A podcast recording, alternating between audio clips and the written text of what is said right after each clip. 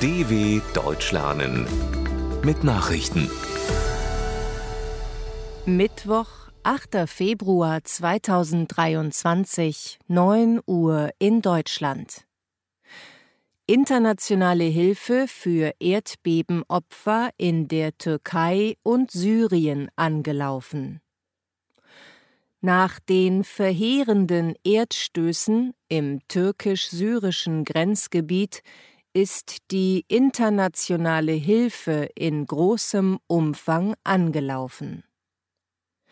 Wie der türkische Präsident Recep Tayyip Erdogan mitteilte, sind aus rund 70 Ländern Hilfsangebote eingegangen. Er verhängte einen dreimonatigen Ausnahmezustand in der Katastrophenregion. Die Zahl der Toten erhöhte sich auf mehr als 8100. Weil aber noch viele Menschen vermisst werden, könnten die Zahlen weiter ansteigen. Die Erdstöße hatten mehrere tausend Gebäude zerstört und Zehntausende Menschen bei kaltem Winterwetter obdachlos gemacht.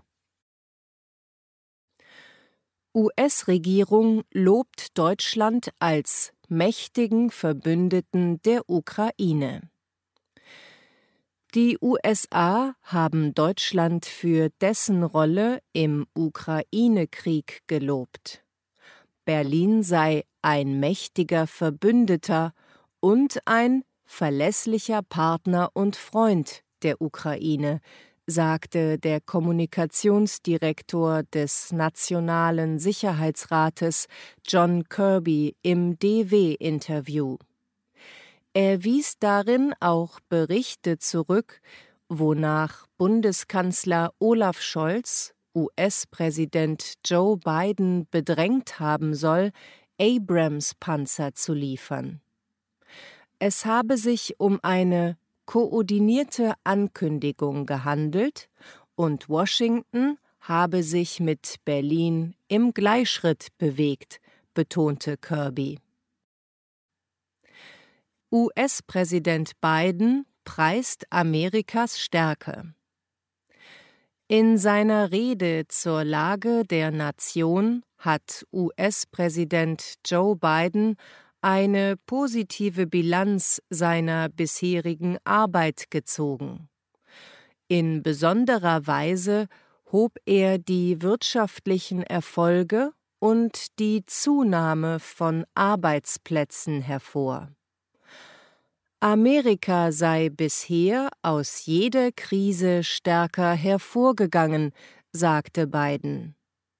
Die oppositionellen Republikaner lud er ein, konstruktiv mit seinen Demokraten zusammenzuarbeiten. Beobachter werteten Bidens knapp 75-minütige Rede als kraftvolles Signal, dass der 80-Jährige eine weitere Amtszeit anstreben könnte.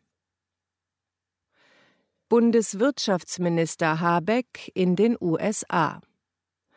Bundeswirtschaftsminister Robert Habeck und sein französischer Amtskollege Bruno Le Maire haben in Washington die europäische Position in der Diskussion über das US-Subventionsgesetz deutlich gemacht. Nach Treffen mit Finanzministerin Janet Yellen und Wirtschaftsministerin Gina Raimondo sprachen sie von substanziellen Fortschritten.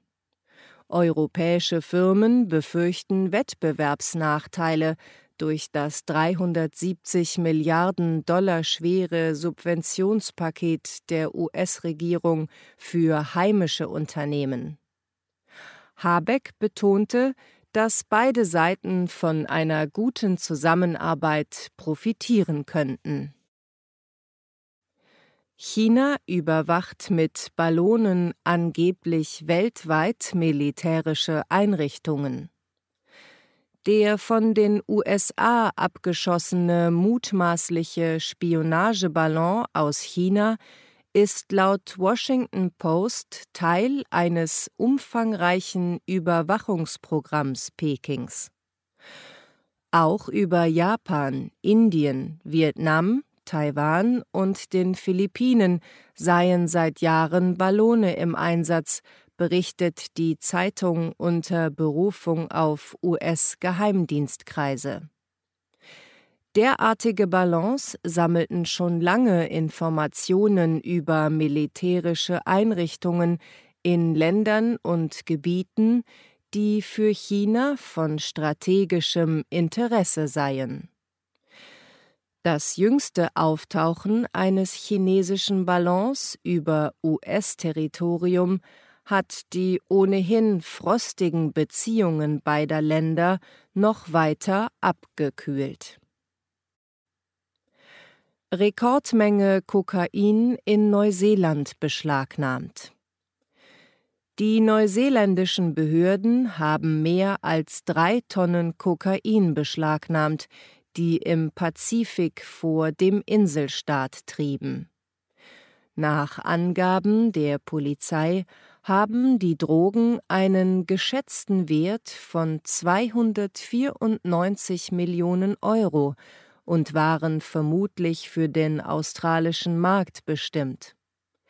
Es handele sich um den größten Fund illegaler Drogen in der Geschichte des Landes. Die Menge hätte demnach ausgereicht, um Abnehmer in Australien ein Jahr mit Kokain zu versorgen oder in Neuseeland 30 Jahre lang. Die Polizei sprach von einem schweren Schlag für Hersteller und Händler. Soweit die Meldungen vom 8.2.2023. dw.com/langsame Nachrichten